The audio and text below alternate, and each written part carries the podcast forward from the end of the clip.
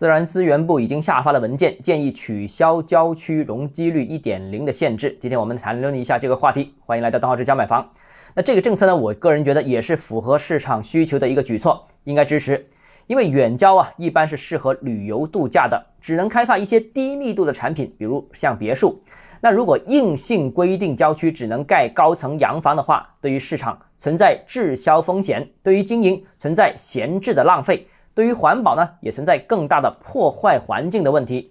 所以啊，取消郊区楼盘容积率限制，把应该盖什么房子交还给市场，也是非常必要的。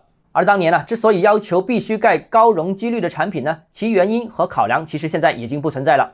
比如说低容积率产品，例如像别墅这种产品，占用土地多，降低了土地使用效率，不利于保护耕地。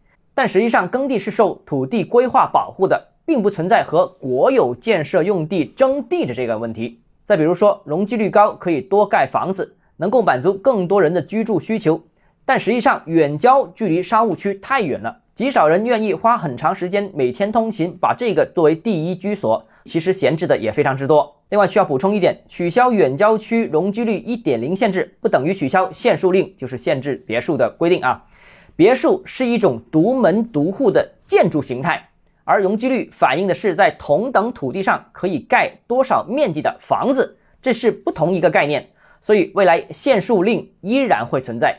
当然了，就算存在，也几乎不会影响产品设计，因为随着产品设计的升级，通过联排别墅、上下叠拼别墅等等创新产品，早就在尽量保留别墅居住体验的基础上，巧妙地绕过了限数令的限制。好，今天节目到这里。如果你个人购房有其他疑问，想跟我交流的话，欢迎私信我或者添加我个人微信，账号是交买房六个字拼音首字母小写，就是微信号 d h e z j m f。想提高财富管理认知，请关注我，也欢迎评论、点赞、转发。